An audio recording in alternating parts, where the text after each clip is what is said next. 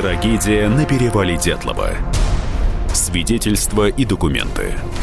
Писатель Николай Андреев исследовал 64 версии загадочной гибели туристов в 1959 году. Читает Алексей Богдасаров. Глава 77. В уголовном деле есть рапорт от 18 апреля 1959 года прокурора города Ивделя Тимпалова. Студенты покинуть палатку могли лишь потому, что при сильном ветре кого-то из них во время, когда вышел из палатки, сорвало ветром, и тот человек поднял крик. Студенты, испугавшись, бросились из палатки и также ветром были унесены, но при ветре забраться снова в палатку им было невозможно, и они замерзли. Какое-то уж слишком невероятное заключение. Прокурор мог бы расспросить опытных туристов. Могла бы возникнуть подобная ситуация. Человека унесло ураганом. Они поразмышляли бы, повспоминали случаи из походов, в которых всякое случалось, и сказали бы прокурору, ураган – даже самый сильный, человека унести не может. Передвигаться при ураганном ветре тяжело, только на четвереньках, а следы, оставленные у палатки, свидетельствуют. Люди твердо стояли на ногах, и, стало быть, ветром их не уносило. Брусницын высказывает предположение. «Я думаю, что они приняли какое-то психотропное средство, и которым они отравились». Они возбудились все вместе и впали в панику. Я вот более никак не могу объяснить их поведение, потому что знаю прекрасно, какие это были люди. Тот же Дорошенко, такой флегматичный, такой уравновешенный человек, и тоже впадает в панику. Не могу представить, что могло заставить его из теплой палатки выпрыгнуть в темноту. Это только что-то внутреннее – у них было какое-то общее психическое расстройство. Но что могло на них так воздействовать? Вызвать коллективное помешательство? Газ? Что-то из аптечки? Фармакологи проанализировали. Среди лекарственных препаратов нет ничего, что могло бы снести крышу у нормальных людей. Юрий Евсеевич Морозов, доктор медицинских наук – высказывает мнение. Такое поведение группы лиц можно объяснить тем, что нарушается организационная функция центральной нервной системы, нарушение сознания происходит. Это может быть интоксикация или те факторы, о которых мы не знаем. Такое поведение характерно при опьянении или отравлении. Шаравин – тоже склоняется к версии химического воздействия. У меня мнение на вопрос, почему они так экстренно покинули палатку, такое. Поражающие факторы. Скорее всего, отравление. Они дышать не могли. Думаю, что это были факторы, связанные с неизвестностью и с невозможностью дальше находиться в палатке. Дышать не могли. И отравление такое, что не могли не почувствовать. Вот поэтому они и побежали. Брусницын подозревает корейку. А что еще? Сухари они сами сушили, сгущенка, которая тоже стандартная, заводская, сахар, а больше у них ничего и не было. Аптечка у них была стандартная, здоровые люди не берут что-то там сверхъестественное. Набор обыкновенный, бинты, жаропонижающие и прочие простые медикаменты. В то время не было средств, которые они не знали бы – я грешу на корейку. Все скушали ее и все отравились. Все в одно время, и все в одно время сразу психанули. Ну а что корейка? Если она была испорченная, то это могло воздействовать на желудок, но не на психику. Уж не говоря о том, что они почувствовали бы запах. Что-то не то с продуктом. Какое-то вещество оказалось в мясе. Какое? Да и кто мог начинить кусок свинины чем-то таким, что привело людей в неадекватное состояние? Нет, как хотите, а корейка вне подозрений. Если же какое-то газообразное отравляющее вещество заползло в палатку, то откуда ему появиться? Только если кто-то намеренно использовал психотропное средство. Но опять же, кому это могло понадобиться? Заведующий отделением травматологии в Кыштыме Николай Петрович Тарасов обратил внимание на некоторые характерные признаки состояния тела. К этому прибавилось изучение еще некоторых сопутствующих факторов – и в результате родилась новая теория гибели группы Дятлова. И сейчас на севере горят газовые факелы. При сжигании многих полезных ископаемых в атмосферу попадают смертельно опасные оксиды серы и азота. При контакте с влажной средой они превращаются в серную и азотную кислоту. Так появляются кислотные осадки. Это не обязательно дождь, как принято думать. Они могут выпадать и в виде тумана, снега. Такие осадки могут переноситься на огромные расстояния, даже через океан. Думаю, группа Дятлова попала под кислотные осадки. Продукты сгорания сконцентрировались в атмосфере. Ветер в те дни был северный и северо-западный, со стороны Пермского края и Коми АССР, где было немало старых месторождений. Оксиды смешались с влагой над впадиной – в результате ребята ощутили воздействие серной кислоты, которая окутала их в виде аэрозоли. Этот момент и запечатлен на снимках. Возможно, потом кислота стала выпадать и в виде сконцентрированных капель. Серная кислота относится ко второй группе токсичности. Но почему злобные аэрозоли действовали так избирательно? Только на перевале – а другие места обошли. Да и все отмечают, что в те дни был сильный ветер. Он бы снес вредные вещества без остатка. Врач обратил внимание на ожоги Георгия Кривонищенко, третьей степени. Это может быть не термический, а химический ожог. Пятно расплывчатое, будто кипятком плеснули.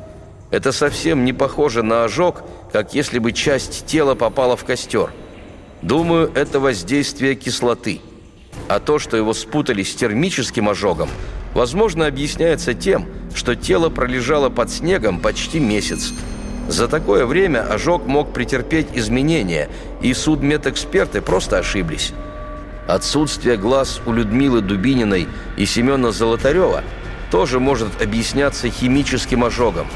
Ребята почувствовали резь, начали протирать глаза – и еще больше занесли кислотные влаги, либо же это результат действия мелких грызунов.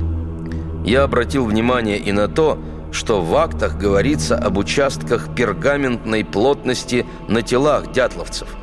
Значит, нарушен был эпидермис, и кожа затем повреждена. Это также может быть следствием воздействия кислотных осадков. Что по этому поводу сказать? Как-то уж очень сложно – из коми принесло оксиды, выпали кислотные осадки, которые окутали ребят в виде аэрозоля. Да и не объясняет эта версия ситуацию у кедра и смертельные травмы.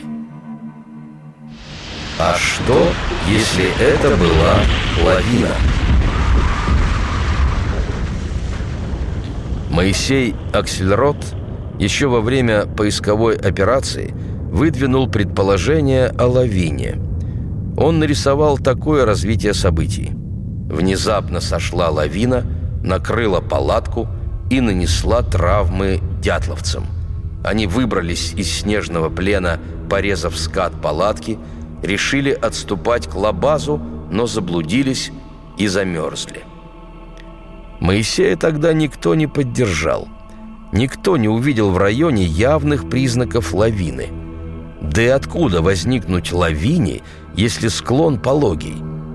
По свидетельству Владимира Борзенкова, который уже в наши дни неоднократно бывал на перевале и в зимние месяцы, и в летние, склон в районе установки палатки дятловцев 5-8 градусов. Он пишет – ни о каких 15 и тем более 20 градусах тут речь не идет. Но как на практически ровном пространстве могла возникнуть лавина? Аксельроду задавали вопросы. Почему палатка не была смещена лавиной хотя бы на сантиметр – Почему многие ушли босиком? Почему нет следов лавины? У Аксельрода находились ответы. Палатка была слабо натянута, и она, приняв на себя удар, спружинила и осталась на месте. Ушли босиком, потому что ниже склон круче. Было бы безумием спускаться по нему в полной темноте в скользких лыжных ботинках. Нет следов лавины, потому что она проехала по палатке и осыпалась вниз. Аксельрод остался верен своей версии. В 1988 году он нарисовал такую картину событий трагической ночи с 1 на 2 февраля.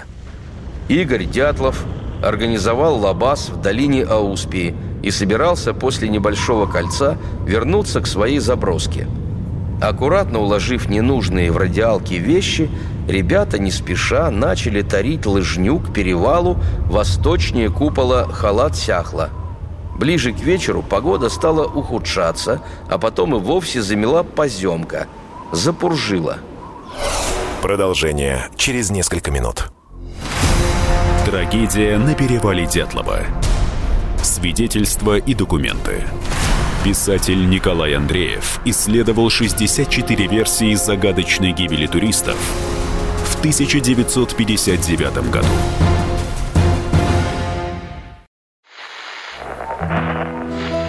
Самара 98,2. Ростов-на-Дону. Иркутск 89,8. 91,5. Владивосток 94. Калининград. 107,2. Я влюблен в тебя. Казань. 98,0. Нижний Новгород 92 и 8. Санкт-Петербург. Волгоград. Москва. 97 и 2. Радио «Комсомольская правда». Слушает вся страна. Трагедия на перевале Дятлова. Свидетельства и документы. Писатель Николай Андреев исследовал 64 версии загадочной гибели туристов 1959 году.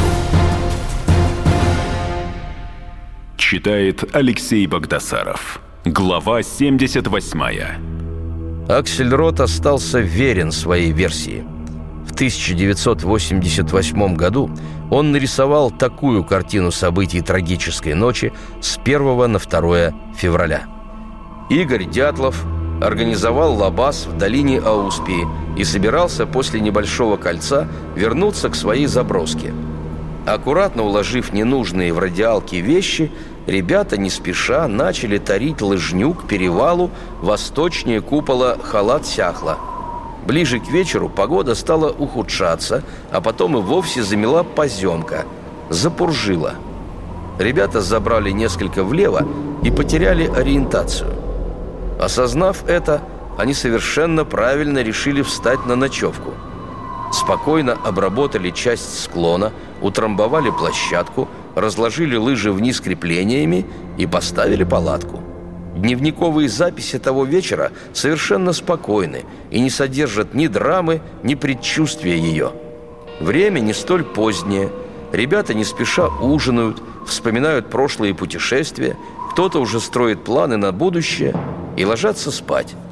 Самые бывалые Дятлов и Золотарев ложатся, как всегда, с краев, в наиболее холодных и некомфортных местах. Дятлов в дальнем конце четырехметровой палатки, Золотарев у входа. Думаю, рядом с Золотаревым лежала Люда Дубинина, дальше Коля Тибо Бриньоль, Рустик Слободин. Кто был в центре и дальше, не знаю, но четверо ребят у входа, по-моему, лежали именно так. Все уснули. И вот глубокой ночью, когда лишь притихшая метель слегка качала скаты палатки, произошло нечто. Грохот, шум и внезапный удар снежной лавины по части палатки, примыкающей к входу. Другая часть палатки, оказавшаяся под прикрытием большого снежного уступа, не пострадала. Лавина пролетела над ней и умчалась вниз. Удар принимают на себя четверо крайних ребят. Голова аскетичного Тибо Бриньоля вдавливается в объектив фотоаппарата, который за неимением лучшего Коля нередко клал под голову. Различия в переломах ребер Дубининой и Золотарева объясняются их разными положениями во время сна – на спине и на боку. Темнота, стоны травмированных товарищей. Выйти через вход невозможно. Кто-то выхватывает нож, разрезает палатку и помогает всем выбраться наружу. Игорь принимает трезвое решение – немедленно вернуться к лабазу, где аптечка, теплые вещи, укрытие леса. И они пошли. Завывает пурга, перед ребятами белое безмолвие, окутанное темнотой. Сориентироваться точно не удается, и ребята спускаются к лесу, но не к тому, где лабаз, а, увы, к другому. У раскидистого кедра Игорь понимает, что спустились они не туда – Туристы ломают лапник и во враге, укрытом от ветра, укладывают раненых друзей. Они отдают им всю теплую одежду и разводят костер. Умирает Коля Тибо Бриньоль. Подавленные Игорь Дятлов, Зина Колмогорова и Рустик Слободин хотят вернуться к палатке, чтобы оттуда принести какие-то вещи, а может быть попытаться достичь лабаза. Неизвестно, достигли они палатки – или силы оставили их на подъеме. Но что явилось причиной схода лавины? Какое нечто придало ей силу? На это у Аксельрода неожиданный ответ. Этот вопрос останется открытым. Военные испытатели не берут на себя ответственность за трагедию дятловцев даже сейчас, когда поднялись завесы и над более зловещими событиями – Экстрасенсы, привлеченные мною для анализа ситуации, настаивают на вмешательстве параллельных цивилизаций. У большинства из нас, пропитанных материалистическими теориями, их выводы вызывают улыбку или даже раздражение. Но поднимите голову вверх и как-нибудь безоблачной ночью загляните в печальную глубину таинственных небес. Поднял голову, всмотрелся в печальную глубину. А вдруг действительно ответ надо искать там? Лавинная версия отчетливо не стыкуется и с выводами судебной экспертизы. Травмы Дубининой, Золотарева и Тибо Бриньоля столь тяжелые, что они никак не могли самостоятельно преодолеть путь от палатки до места, где их настигла смерть. Поисковики не обнаружили следов лавины, но при этом сохранились многочисленные следы, которые сумели описать, сфотографировать. При осмотре палатки никто не зафиксировал сдвига палатки и вообще каких-либо следов натиска снега на нее. Так что вроде бы можно оправдать и лавину. Но есть еще один обвинитель. Это была «Снежная доска». В 2005 году трагедией на перевале Дятлова заинтересовался петербуржец Евгений Буянов. Он инженер-физик, опытный турист, увлекается горной его разновидностью. Участвовал в спасательных работах на Памире, Тяньшане. Буянов подготовил обширный труд на тему причин гибели дятловцев – к работе подошел добросовестно. Исследование неумозрительное. Он привлек специалистов, экспертов. Перелопатил уйму литературы. Проанализировал похожие случаи за десятки лет. Провел множество расчетов. Побывал на перевале. Его вывод – погубила туристов лавина. Буянов сформулировал перед собой задачу – Тайна лавины состояла не только в том, имела она место или нет. Требовалось ответить, какая она могла быть и какая была на самом деле по ее видимым следам. Лавина объясняла и травмы, и во многом объясняла последующие трагические события. По ряду внешних признаков внимательный взгляд следы лавины видит. Действительно, палатка стояла под снегом – ее оттяжки со стороны задней стенки сорвало, а укрепленную середину и заднюю стойку повалило. Стойку сломало в двух местах. Разорванную палатку не раскроило совсем и не разметало вещи по склону. Значит, палатку плотно прикрывал снег. Причем внутрь палатки много снега не попало, как случилось бы, если бы разорванная палатка стояла на ветру 25 суток. То есть Буянов увидел вот что. Палатку придавило снегом уже когда дятловцы ее оставили. В противном случае палатка была бы просто растерзана ветром и сильно заметена изнутри снегом. У палатки можно заметить и другие признаки снежного обвала – Снежный выступ высотой более метра, видимый на последнем снимке дятловцев, куда-то исчез. Столбцов показал на следствии, что на палатке на снегу лежал карманный фонарик, а под фонариком был снег 50-сантиметровой толщины. Над фонариком снега не было. Значит, в момент выхода дятловцев из палатки она была засыпана снегом, хотя ее резали и рвали – ведь снег на палатке обнаружил под фонарем. Причем снег под фонарем не сдуло ветром, как вокруг следов дятловцев. В момент аварии снега на палатке было больше, поскольку потом свежий снег сдувался ветром, а остаток уплотнился в 2-3 раза, что и дало 5-10 сантиметров под фонариком.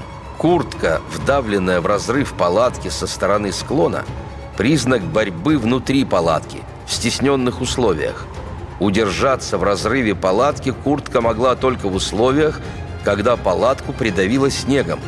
В обычной обстановке никому не пришло бы в голову вдавливать куртку в склон. Скомканные смерзшиеся одеяла в палатке – тоже признаки борьбы в стесненных условиях. Нижние одеяла при этом остались на своем месте. Разрезы и разрывы палатки тоже в пользу снежного обвала – это вынужденная мера в условиях, когда палатка придавлена снегом. Особенно, когда надо извлечь травмированных товарищей. Рваный скат вдоль задней кромки – прямое следствие схода обвала и действий в стесненных условиях под завалом. При навале снега разорвать палатку изнутри очень сложно. И разрез стенки – вынужденная мера. Сломанная в двух местах лыжная палка – стойка палатки и оборванные растяжки с ее северной стороны. Чтобы сломать бамбуковую лыжную палку в двух местах, требуется мощный удар нагрузки, распределенный по площади ткани палатки. Сильному человеку, даже при большом желании, не просто сломать палку руками в двух местах. Сломать палку мог не только обвал, но и дятловцы, если она им мешала извлечь пострадавших, мешала откинуть ткань палатки и снег. Хрупкие, ровные сломы бамбука на морозе поисковики ошибочно приняли за разрезы палки ножом. Покупайте книгу Николая Андреева «Тайна перевала Дятлова» во всех книжных магазинах страны. Или закажите на сайте shop.kp.ru Трагедия на перевале Дятлова Свидетельства и документы. Писатель Николай Андреев исследовал 64 версии загадочной гибели туристов 1959 году. Политика. Владимир Путин приехал в Японию на саммит большой... Экономика. Покупательная способность тех денег, которые вы... Аналитика. Что происходит правильно, а что происходит неправильно. Технологии. В последнее время все чаще говорят о мошенничестве с электронными подписями. Музыка. Всем привет! Вы слушаете «Мир музыки». Радио «Комсомольская правда». Слушает вся страна.